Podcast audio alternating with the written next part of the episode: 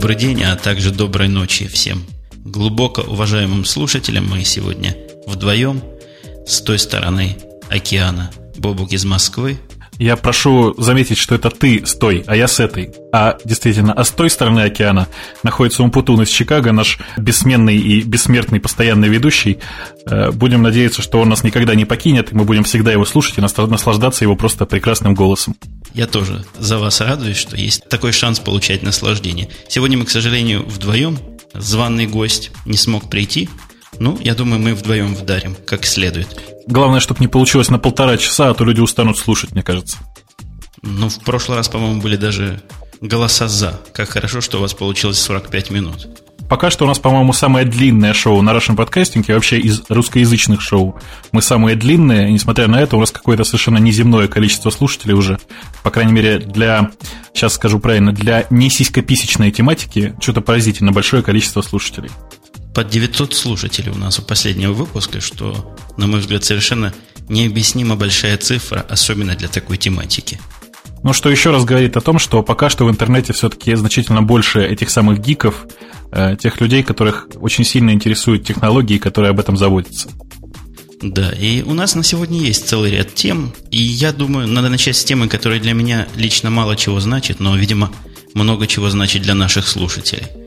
А именно тема о том, что Internet Explorer 7 вроде бы вышел в релиз – но он не то чтобы вроде бы вышел, он э, официального пресс-релиза еще нет, тем не менее на сайте Microsoft он раздается, этот самый IE7. Точно так же он раздается уже с специальными добавками на сайте Yahoo. И больше того, за прошедшие там 4 дня с момента выпуска IE7 уже найден первый security issue и уже выпущен первый bugfix релиз, выпущен небольшой патч, который позволяет, в общем, прикрыть эту самую дырку security. Появление Explorer 7 на сайте Yahoo тоже вызвало в интернетовских кругах некое нездоровое возбуждение и размышление, каким-то образом он там появился до официального релиза. Я читал много разных слухов и догадок по этому поводу. Начиная от того, что Microsoft с Yahoo как-то крепко о чем-то договорились, и заканчивая уж совершенно более бредовыми идеями. Но надо же понимать, что в любом случае бета-версии IE7 были доступны очень давно, и понятно, что крупным вендорам, крупным распространителям подобной продукции было рассказано о дате релиза заранее, и я думаю, что, собственно говоря, релизный вот этот вариант попал в Yahoo очень давно уже, я думаю, неделю-полторы назад точно. За это время они успели то, что называется, ну вот сделать бандл, который нужен им, а что касается партнерства, ну в этом ничего, в общем, удивительного нет. Понятно, что раз э, Google очень активно поддерживает Firefox, то Yahoo ничего не остается, как поддерживать IE7. Да, и несмотря на то, что мне эта новость не особо греет, поскольку Explorer я уже годы, наверное, не пользовался, но для того, чтобы говорить аргументированно, и, может быть, его либо хвалить, либо ругать аргументированно, я у себя на Маке, на Windows, который бежит под параллельсом, поставил себе этот самый IE7. Прежде всего удивило то, что для того, чтобы его проапдейтить, оно потребовало проверить подлинность моей системы. Это что означает? Ворованные винды не получат АИ-7? Ну, давай скажем так, ближайшие 2-3 дня не получат. Ну, вообще по поводу ворованных и неворованных, я слышал, что в Висте со временем и обновлением критических апдейтов собирались сделать. Во всяком случае, по слухам, только тем, кто доказал купленность своей системы. Но опять же, как это проверить, понимаешь? То есть у них существует некоторая база, да, условно говоря, тех серийных номеров, которых, с которых можно сейчас скачивать апдейты. Но мы же все понимаем, что можно поставить одну машину, собирать оттуда апдейты и раздавать на остальные машины эти самые апдейты. Никакой проблемы здесь, мне кажется, нет. Больше того, я думаю, что все такие будут делать. Ну, действительно, не вижу здесь большой проблемы. Еще во время установки, даже еще не трогая этой, этого Explorer нового, меня удивила несколько длительность установки продукта. Если он выкачался там за минуту на моей скорости, то после этого он минут 20 где-то устанавливался и чего-то куда-то копировал, о чем-то думал. Попросил после этого, соответственно, Windows перегрузить. Такой серьезный инсталляционный процесс. Видно, что это не просто браузер мы устанавливаем, а обновляем часть операционной системы. А как тебе, кстати, ты попробовал им уже пользоваться? Я вот единственное, что заметил, поставив специально для этого, единственное, что заметил, наконец-то появились те самые табы. Больше никаких глобальных нововведений, кроме вот от того, о чем мы уже говорили насчет поддержки RSS, я уже просто не видел. Табы появились, немножко странновато сделано, как-то так по-майкрософтовски. Мне, с точки зрения вот чувства прекрасного моего, Не очень понравилось, как это выглядит. Э, сразу в глаза бросается, например, что по умолчанию нет меню. Они пытаются место на экране экономить и быть такими Apple-like, что-то в таком роде. Ты обращал внимание, что и, в общем-то, те скриншоты Vista и те описания работы Vista, которые мы сейчас видим, Windows Vista я имею в виду, конечно, они очень сильно похожи во многом на то, что сейчас делает Apple в Mac OS X. И IE 7 идет совершенно точно по, по тому же самому пути. Попытка оторвать меню к чертям, табы, которые есть, как мы помним, и у Safari, и у Firefox. Э, в общем, все идет по тем же самым стопам, и понятно, что, кажется, Microsoft пытается взять, по крайней мере, то лучшее, что он видит и у Mac OS X, и у других операционных систем. Справедливости ради надо заметить, что работала эта программка у меня довольно быстро. Может, я просто забыл, как обычно Explorer работает, но у меня было впечатление некой тормознутости во многих ситуациях. Здесь страницы открывались быстро, между табами ходила, просто летала, как песня. А вот что касается RSS, он меня несколько разочаровал. Ты пробовал его открывать вообще? Я ожидал большего, давай скажем так. Да, это напоминает мне самые ранние плагины, которые были к Firefox, которые показывали вот RSS. Я не помню, как они назывались, но была целая масса, целое поколение таких плагинов, самых, что на есть, примитивных, которые вот в левой части, где букмарк или тулбар этот для букмарков, они дают список этих RSS, а сами RSS с точки зрения понимания enclosure, контента приотаченного, что нам особо интересно – сделано совершенно убого. Просто ссылка на внешний MP3 эм файл, который открывает Windows Media Player.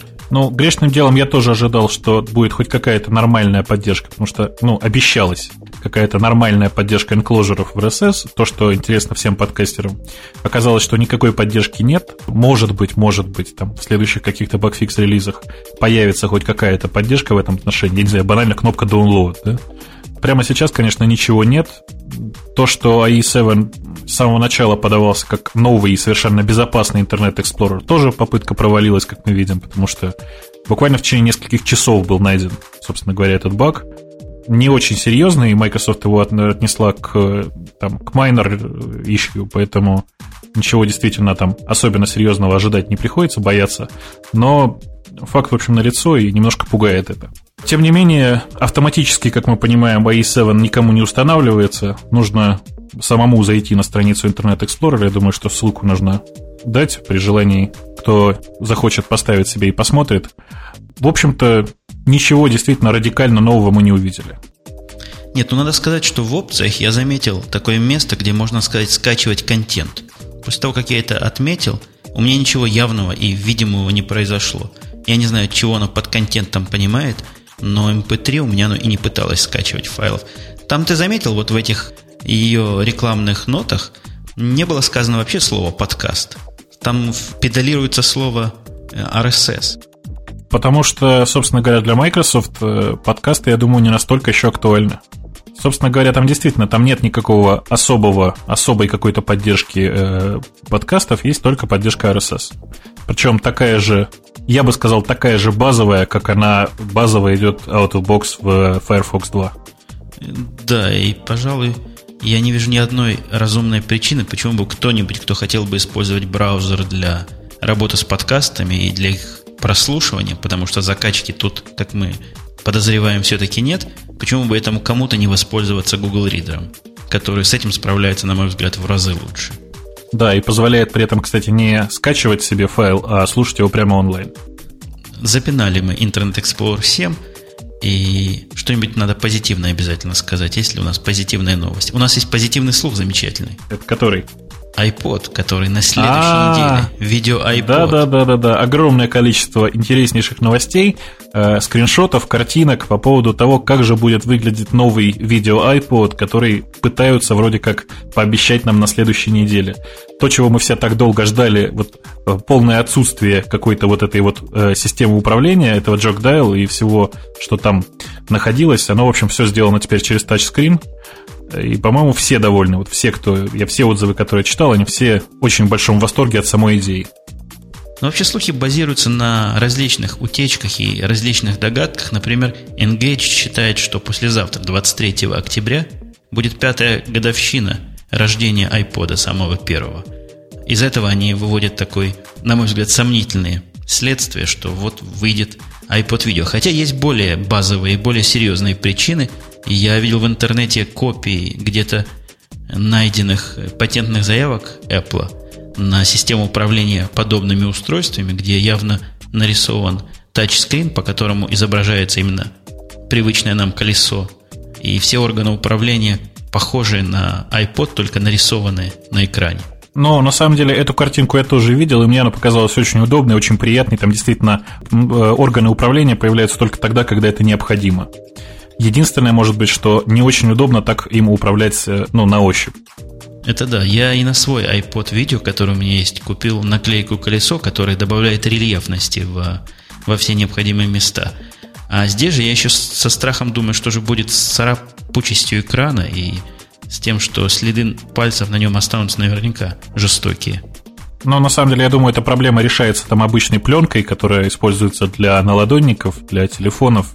Тут будет, я думаю, то же самое. Слухи еще утверждают, что такой ранний выход, они все как в один кричат, что выход будет точно до 14 ноября, связан с тем, что именно 14 ноября выходит убийца iPod, Zoom Microsoft, о котором мы несколько раз плохо отзывались. Ну, возможно, что-то в этом слухе таки действительно есть.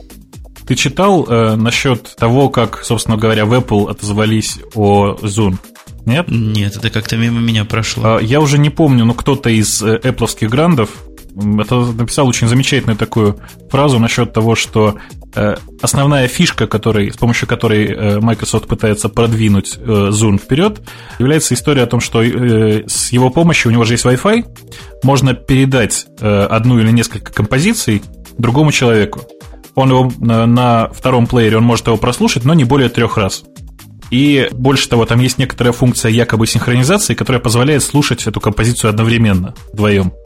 По-моему, это Джобса был, когда э, появилась замечательная такая история о том, что гораздо удобнее взять шнурок от iPod и воткнуть его подружке в ухо. Это намного удобнее, а главное, ты находишься на расстоянии всего около, около метра от нее, поэтому, в общем, Действительно, это намного более интересно, чем передавать все это дело по Wi-Fi. Хотя, конечно, это дело спорное, гики народ такой. В общем, может быть, они предпочтут и по Wi-Fi передать это дело. Не, мне кажется, надо все-таки гиков стимулировать к близости реальной, а не виртуальной. Ну, ты понимаешь, это не совсем наше с тобой дело. В конце концов, есть сиськи-письки шоу, которые вполне это дело э, продвигают в жизнь, мне кажется. С этим делом справляются. Конечно. Я теперь хотел бы дать тебе шанс выбрать что-нибудь понравившееся на неделе. Давай уже закончим с историей про iPod, расскажем о том, как же именно Apple занимается черным пиаром, как же она насаждает свои операционные системы с помощью iPodов. Замечательная совершенно история. Оказалось, что большая часть айподов, которые не так давно были проданы в Японии, это достаточно большая партия, несмотря на то, что везде пишут небольшое количество айподов, на самом деле это партия в порядка 10 тысяч плееров оказалась э, заражена одним из э, вирусов для операционной системы Microsoft Windows. Вирус лежал прямо в корневом каталоге, поэтому по факту подключения iPod к своей Windows-системе вы получали, в общем, нормальный зараженный компьютер. Очень, по-моему, показательный такой пример. Конечно же, скорее всего, это произошло случайно, но сдается мне, что это, сейчас будет очень много голосов, которые скажут, что это такой образец черного пиара. В официальном пресс-релизе Apple, который я читал, и который, видимо, ты тоже читал, там количество не указано, но пугающая меня цифра фигурирует. Около 1%, менее 1%. Я так понимаю, если речь идет об одном проценте, то тут 10 или, сколько ты там говорил, тысяч видимо, дело не обошлось. А, нет, это 1% с 12 сентября, на самом деле. А, я понимаю. Ну, все равно, как интересный факт. Говорят, что это китайцы где-то там у себя на заводах по невнимательности чего-то не туда и не то залили. Я уж не знаю, какую невнимательность нужно иметь, чтобы вирус... Хотя, наверное, эти вирусы сами приотаченные диски ищут и сами на них ставятся. Конечно, я боюсь, что там просто существует некоторый мастер-диск, с которого делаются копии. И вот именно на этом мастер-диске оказалась вот эта не очень приятная вредоносная программа. Стиль с этого сообщения немножко не эпловский, такой какой-то очень, очень уж гиковский. Таким языком написан, что такое впечатление, что тот, кто писал, прикалывался в процессе написания. Меня больше всего порадовал э, URL, по которому расположена эта статья. Там apple.com slash support slash э, Windows Virus. Обращал внимание? Windows Virus это, конечно, сама по себе идея. Я помню, где-то в середине 90-х годов ходила такая знаменитая история о том, что компания Microsoft выпустила один из самых крупных вирусов. Он навсегда э, забирает ресурсы машины в пользу работы с самой машиной, вместо того, чтобы работать с пользователем. А у нас еще есть, если уж добивать совсем тему Apple, у нас есть, на мой взгляд, замечательная новость, которую мы в прошлый раз касались без цифр в зубах.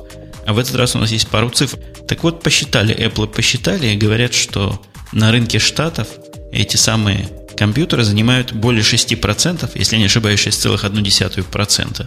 Да, 6,1% в США. Причем США, как мы понимаем, большая часть э, этого самого рынка PC, она принадлежит корпоративным пользователям, то есть устанавливается на работе. Так что на самом деле в домашних условиях э, я думаю, что количество э, компьютеров Apple значительно больше, чем 6,1%. В различных статьях почему-то иногда говорится, что после этого Apple как производитель и продавец компьютера вышел на третье место, а какими-то другими расчетами на четвертое место. Там без, без пол-литра не понять, но все равно места хорошие. Где-то следом за Dell HP и или следом, или впереди Gateway. Тут еще нужно понимать, что примерно то же самое место они занимают и на рынке лэптопов теперь. Я уже, честно говоря, не помню цифры, но я помню, что там впереди, по-моему, HP, Dell и Lenovo. И очень-очень близко к этому делу подбираются, собственно, MacBook и Apple. Меня удивило лично, что на рынке ноутбуков, у, это я уже в другой статье прочитал, у Apple больше сегмент рынка, чем у Toshiba. Мне казалось, Toshiba это такой гигант и чуть ли не лидер этого всего рынка, оказывается, совсем не так. Но дело в том, что Toshiba в свое время очень сильно э, испортил себе репутацию, а ноутбуки – это такая вещь, которую обычно выбирают не просто ткнув пальцем, да, а посоветовавшись с друзьями, с товарищами. Все-таки ноутбуки от Toshiba показали себя не с лучшей стороны, очень ломкие они были последние там 3-4 года. Говорят, что сейчас все исправилось, но кажется уже поздно. Но по поводу исправилось, у меня как раз есть история из жизни. Мне не далее, как вчера, принесли новый тошибовский ноутбук на починку. Я терпеть не могу, когда мне приносят компьютеры на починку, потому что, ну, как их чинить? Windows переустанавливать. А, ну да. Ты же программист, Windows переустанови, пожалуйста. Да-да, знаю. Конечно, конечно. Так вот, принесли ноутбук совершенно чудовищный. Это, наверное, не ноутбук, а Note или что-то в этом роде. Размер экрана явно больше 17 дюймов. Весит он столько, что на кого уронишь, убьешь точно. При этом вентиляторы гудели так сильно, как у меня на четырехголовом G5 никогда не гудят, даже в самые тяжелые моменты. И, ну, действительно, Windows поломалась. Это у Windows бывает время от времени. Что приятно поразило в этой ошибе. Во-первых, экран был прекрасный. Это раз. А во-вторых, в набор к Toshiba шел диск для идиотов. Шел DVD, в котором нет никаких вообще возможностей сделать что-нибудь не так. Если ты вставляешь этот диск, она без спроса начинает переустанавливать операционную систему из имиджа, который находится на этом DVD-диске. Очень, по-моему, удачное решение, чтобы программистам голову не морочить. Переставь Windows, да переставь Windows. Ну и кроме того, это прекрасный способ потерять все свои документы, в конце концов, находящиеся на компьютере. Я правильно понимаю?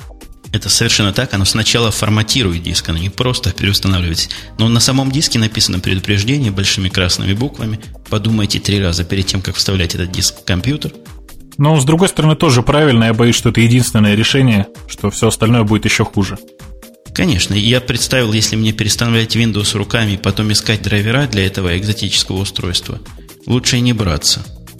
У нас есть еще одна такая маленькая новость по поводу лидерства на рынке ПК э, персональных компьютеров. Э, в компании HP наконец-то, как утверждается, вернула себе корону лидера, как написано у нас в новостях. На самом деле рано еще об этом говорить так серьезно. Э, просто по последним пересчетам количества используемых персональных компьютеров оказалось, что HP в очередной раз вырвала у Dell лидерство по продажам. При этом это именно лидерство по продажам в прошедшем году. То есть насколько э, много установлено компьютеров Dell и насколько много установлено компьютеров HP, мы прямо, прямо сейчас, конечно, сказать не можем. Видимо, речь идет все-таки о рабочих станциях. Мне кажется, на рынке серверов HP подавляет Dell. Нет, здесь, конечно, говорится только о PC, потому что э, сервера компании Dell это просто что-то ужасное. Я не знаю, у меня волосы шевелятся на всех местах, когда я вспоминаю свои разборки с всевозможными деловскими серверами. Честно говоря, очень неприятные впечатления они оставили. в этом отношении HP, конечно, гораздо, гораздо лучше, э, несмотря на то, что цены у них примерно сравнимы. Да, мне удивило в свое время HP при совсем не более высокой. Она немножко дороже, чем Dell такой же конфигурации. Но все тесты производительности на системах, в принципе, на подобном же хардвере HP выигрывала и обходила в реальной жизни просто заметно. Я уж не говорю про надежность и, и все остальные вещи важные для серверов. У меня вообще о HP очень хорошее мнение. Я с серверами HP общаюсь, наверное, с 94 может, с 95 -го года, и с тех пор предпочитаю их всем остальным. Ну, я, честно говоря, там с HP общаюсь э, очень периодически, но меня -то эти сервера тоже вполне даже себе устраивают, тем более вот те новые линейки, которые сейчас поставляет HP, очень даже себе приятные. Другое дело, что у них не самые, скажем так, гуманные цены. Есть очень много производителей, которые предоставляют аналогичные по мощности, по возможностям машины за гораздо более скромные деньги. Мы понимаем, когда речь идет о рынке серверов, цена самой машины, она не только за возможности, но и в том числе за простоту и открывание саппорта этой машины, про качество внешнего саппорта, в конце концов, про надежность изделия. Для меня гораздо более важно, что у компании HP очень большой пул свободных серверов, и по первому звонку они приезжают, забирают засбоившую машину, достаточно просто переткнуть жесткие диски, и у тебя новая машина, которая, в общем, 7-8 уже протестирована и готова к работе. Меня, знаешь, что поразило с HP? Я не знаю, то ли это их стратегия такая маркетинговая, то ли просто так фишка легла. Мы заказывали довольно большое количество серверов HP-шных, которые называются здесь зионами, а, наверное, по-русски называются ксионами. Нет, в России тоже говорят зион. Ну, мы заказывали зионов 32-битных, обычных каких-то там, я уж не помню именно название модели. Э, HP предложила нам вместо того, что мы заказали, за те же деньги поставить 64-битные зионы, даже чуть более высокой тактовой частоты, при этом не взяли ни копейки больше. Ну, потому что, я думаю, они не хотели отказываться от достаточно выгодных клиентов. Кроме того, ну, надо понимать, что в компании HP это стандартная практика, когда тебе предлагают э, сервера, достаточно легко сбить цену, э, потому что у них очень большой такой порог вот именно для тех, кто торгуется. Они с удовольствием торгуются сами, и э, очень легко действительно можно понизить эту цену, но я не знаю, процентов на 10, на 15 удавалось сбивать.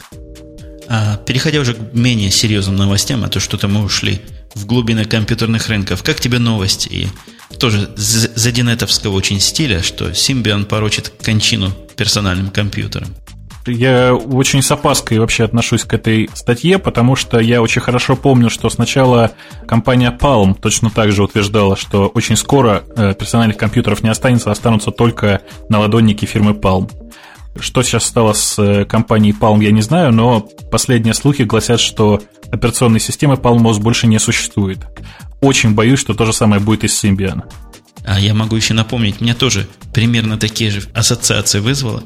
Если ты помнишь, в 2000 году, а может чуть раньше 2000 года, фирма Sun утверждала, что вскоре никаких персональных компьютеров не будет, а будут только тонкие клиенты. И, скорее всего, именно те, которые выпускают Sun. Много ли ты сановских тонких клиентов где-нибудь в жизни видал? Ты знаешь, я не так давно видел, э, сейчас тебе скажу точно, по-моему, 45 или 46 ли, вот там цифра колебалась, э, тонких сановских клиентов, вот этих очень красивые машины, отлично, они очень хорошо выглядели на складе, их никто даже не доставал оттуда. А вот совершенно не бредовая, совершенно конкретная новость. У нас редко бывает какая-нибудь конкретика, которую можно брать и использовать.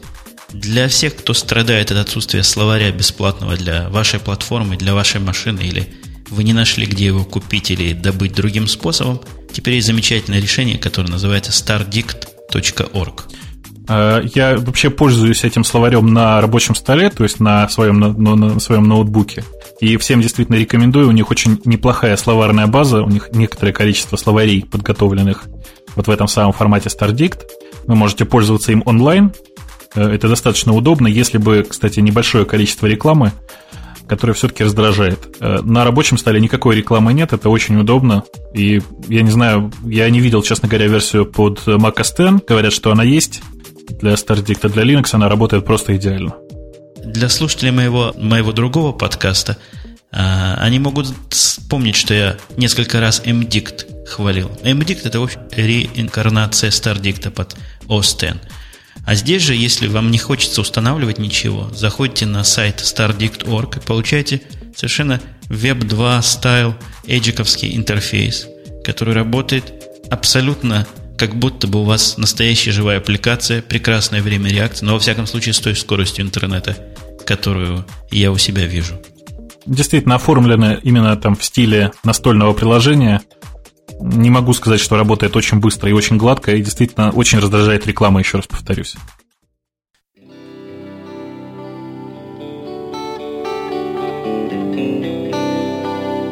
Российский подкастинг сегодня – это кухонные разговоры вчера. Все, что увидел, все, что услышал, записал на своей кухонной студии из самого центра России Badline.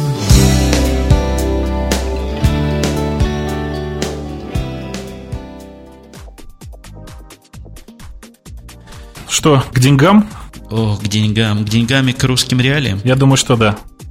Э, очень странная новость по поводу компании lfmp3.com, которую мы все очень любим, э, в кавычках, конечно, за то, что она по совершенно бросовым ценам продает очень большое количество mp3 композиций, э, продает их с точки зрения европейских и американских законов, конечно же, нелегально, по российским законам это действительно легально до сих пор. И вот я смотрю, что американские правообладатели нашли, наконец, точку давления на компанию LFMP3, с, я не помню, честно говоря, с какого числа, по-моему, было написано, что с э, позавчерашнего, то есть с 18 октября, э, компания Visa, которая является транслятором транс транзакций большинства кредитных карт, то есть явного большинства кредитных карт, э, прекратила процессить платеж с карточек для компании lfmp3.com. То есть вы больше не можете заплатить с помощью своей Visa карт на этом сайте. Тем не менее, тем не менее, очень мне понравилось, как выкрутилась компания lfmp3.com. По тем слухам, которые знаю я, и по тем новостям, которые вот у нас здесь записаны, компания планирует отказаться вообще от получения денег с э, конечных клиентов, то есть раздавать музыку за даром, и тем или иным образом вставлять туда рекламу. Уже сейчас э, есть клиент, тоненький такой клиентик, который называется Music for Masses, к сожалению, сейчас он, по-моему, только, только для операционной системы Microsoft Windows, и он бесплатно совершенно транслирует те мелодии, которые вы выбрали для себя на сайте olafmp3.com. Говорят, что эти мелодии он понижает в качестве до 128 килобит в секунду, что, на мой взгляд, особенно для онлайнового слушания это более чем достаточно. А мне кажется, ты не совсем точно сказал про визу. Там, по-моему, не только Visa, но и MasterCard тоже перестали производить транзакции. Про MasterCard пока никто толком ничего не знает. Вот та новость, которая у нас есть из New York Times, там не написано насчет того, что э, MasterCard напрямую прекратила это делать. Больше того, прямо сейчас, вот, готовясь к этому выпуску, мне удалось таки заплатить с помощью Visa Card, правда, российского производства, э, в магазине LFMP3. Может быть, может быть, я не знаю, э, это еще не коснулось российских банков, этот запрет. Факт остается фактом. По-моему, точка для давления очень удобная, потому что большая часть, большая часть явно тех, кто покупает в этом магазине, используют именно Visa Card. А, я читал в довольно разухабистом обсуждении этой новости на Диге, то, что выход-то уже сейчас есть, но для самых смелых американцев. Вот у этого самого OLFMP3 есть своя собственная платежная система, говорят. Я такого не видел и не слышал – но там было несколько живых свидетелей, которые утверждали, что и воспользовались безопасно и безболезненно. Это очень странная такая система. У них есть возможность купить так называемые карточки. Вот это такие просто деньги, пластиковые такие карточки, у которых есть свой уникальный номер. Э, с помощью них можно пополнить свой счет на olafmp3.com. Они продаются у нас живьем здесь. Э, не знаю, можно ли их купить за кредитки, но я думаю, что наверняка можно. В этом никогда никаких проблем обычно не было. Продаются они в куче наверняка магазинов. И мне кажется, это действительно очень простой выход. Я думаю, что уже многие им пользуются, тем более, тем более, что компания Olaf MP3 поступила ведь очень хитро. У них есть клиент, с помощью которого можно прослушать маленький кусочек композиции и тут же ее заказать и купить. И я, честно говоря, вот был очень удивлен, когда обнаружил, что эту программу можно поставить даже на мой сотовый телефон. Ну что, молодцы. Молодцы в техническом смысле. А ты говорил в одном из наших прошлых обсуждений, которое, по-моему, происходило до 1 сентября, что вот-вот закроется все это дело и спешите покупать, спешите тратить свои деньги. 1 сентября миновало. 1 сентября миновало, и юристы компании olafmp3.com нашли дырку и в текущем законодательстве, и прекрасно ей пользуются. То есть наша бесплатная практически MP3 эм музыка жива. Продолжает существовать, и я думаю, что в ближайшее время ничего с ней не случится, несмотря на то, что даже вплоть до того, что, как мы понимаем, президент Буш у нас, выступая на всевозможных э, митингах по поводу вступления России в Всемирную торговую организацию, упоминал, что для этого России необходимо закрыть сайт olafmp3.com. Судя по всему, судя по всему, olafmp3.com это второй по величине продавец э, музыки в интернете, сразу же после iTunes. У нас остается немного времени, и э, ровным счетом, по-моему, одна новость или одна тема не охвачена. А именно о том, что... Как же его фамилия-то? Шаттлворд. Шаттлворд, да, да, да. Да, наградил Бог человека фамилией. Шаттлворд давал интервью, кому он только не давал интервью. Он в России был, по-моему, да? Да, он приезжал в Москву и Санкт-Петербург. Это вообще потрясающий человек, конечно. Начнем с того, что это человек, который слетал в космос за свои деньги. Как это называется сейчас, космический турист. Э, кроме того, он является э, основателем компании, теперь уже Ubuntu, и, собственно говоря, единственным человеком, который, на деньги которого строится Ubuntu и вся эта серия Linux-дистрибутивов, утверждается даже, что эта компания не совсем убыточна. Я, правда, не совсем понимаю, как они умудряются это делать. Я в нескольких интервью, которые с ним брали, не в этом конкретно, но в других, ему постоянно задают вопрос, зачем вам это надо? И никакого внятного ответа в финансовом смысле, зачем ему это надо, я ни разу не читал и ни разу не слыхал мне почему-то кажется, что это не просто какие-то такие альтруистические подходы. Мне кажется, что у него есть какой-то более дальний план, потому что я, честно говоря, не верю в богатых людей, которые разбрасываются деньгами направо и налево просто так. Да, но с другой стороны, Билл Гейтс со своей женой, он сколько денег разбрасывает в различные благотворительные фонды. И вряд ли с этого что-то поимеет. Может, это такой вид благотворительности для гиков? Ну, вполне может быть. Тем не менее, мне кажется, что это не самый худший способ выкинуть деньги, потратив их на что-то, что не связано с непосредственным получением прибыли. Его спрашивали, в каких направлениях будет Ubuntu развиваться в ближайшее время. Мне даже не знаю, каким, какое впечатление на меня произвел его ответ, потому что самое первое направление развития, которое он выдал здесь в интервью, было интегрирование в графическую систему трехмерные прозрачные объекты. Э, на самом деле, я думаю, что это просто дефект перевода, потому что имелось там в виду, конечно, добавление в, просто в стандартное средство Ubuntu 3D э, оконного Beryl, э, с помощью которого очень много просто красивой анимации, вот того, что называется fancy. Очень много эффектов, которые, например, можно посмотреть в Mac OS да? Я не знаю, тебя не раздражает вот все эти выпрыгивающие иконочки, все эти плавно перетекающие окна. Я, честно говоря, чаще всего сразу же после установки стараюсь все это отключить. И я тоже стараюсь вывести это по минимуму, где, а где можно, там и отключить. И все вот эти эффекты с переворачиванием кубическим дисплеев, раз-два на них, конечно, посмотреть интересно, примерно так же, как на всплывающие виджеты. А после этого их хорошо бы отключить и забыть навсегда. Э, Ubuntu сейчас развивается действительно очень быстро, тем не менее э, они постоянно рапортуют о том, что они не успевают вот это, вот это и вот это по своим планам. Планы у них просто наполеоновские. Э, где-то я там видел, что к версии такой-то, такой-то предполагается завоевать весь мир. Очень, в общем, действительно наполеоновские планы. Кстати, Ubuntu это, по-моему, единственная компания, которая до сих пор каждый свой релиз бесплатно рассылает по почте. Да, они разослали несколько миллионов этих дисков в несколько сотен стран мира. Где-то я читал. Может, даже и в этом интервью. Это очень действенный способ. Я просто, когда работал в э, компании ASP Linux, мы поступили точно так же. Э, было разослано очень-очень много. Я уже сейчас просто не назову цифру, поэтому просто скажу много копий бесплатных оказалось, что это очень полезно, потому что, во-первых, очень сильно поднимает мнение о дистрибутиве в глазах комьюнити, с одной стороны. С другой стороны, очень способствует популяризации, потому что, ну, не каждый захочет качать или там э, покупать какую-то коробку, а тут она тебе приходит по почте, и почему бы не поставить, почему бы не поиграться. Мое личное отношение к Ubuntu, оно пока не устаканилось окончательно, но скорее положительное, чем отрицательное.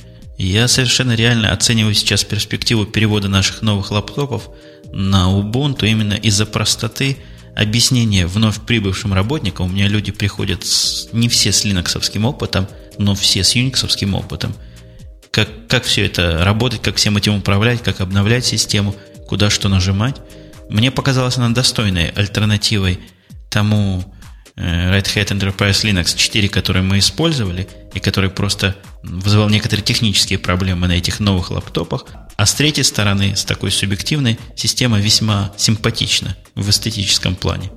Ну, эстетика тут, конечно, да, занимает не последнее место, а я, например, э, у себя на работе тоже очень советую всем своим разработчикам ставить для начала на десктоп э, Ubuntu, потому что, ну, большая часть, конечно, приходит с некоторым опытом использования Linux, но у нас используется Debian на серверах, на большинстве серверов, и поэтому человеку, который хочет освоиться в Debian, это очень удобный способ, тем более, что Ubuntu действительно очень дружественная система сама по себе. Я вот, честно говоря, сейчас ее ставлю примерно на одну позицию с э, той э, операционной системой Fedora, разрабатываемой при поддержке Red Hat, которую использую в основном я. Ну что ж, я думаю, этой оптимистической новостью и разделением нашего восторга или состояния близкого к восторгу – от еще одного клона Linux мы можем завершить сегодняшнее шоу. И встретимся с вами, как обычно. Я напоминаю вам, что на той стороне океана с вами был Умпутун из Чикаго. А на этой стороне, хотя, конечно, вопрос, какая сторона та, какая это, все еще спорен, был Бобук. Пока.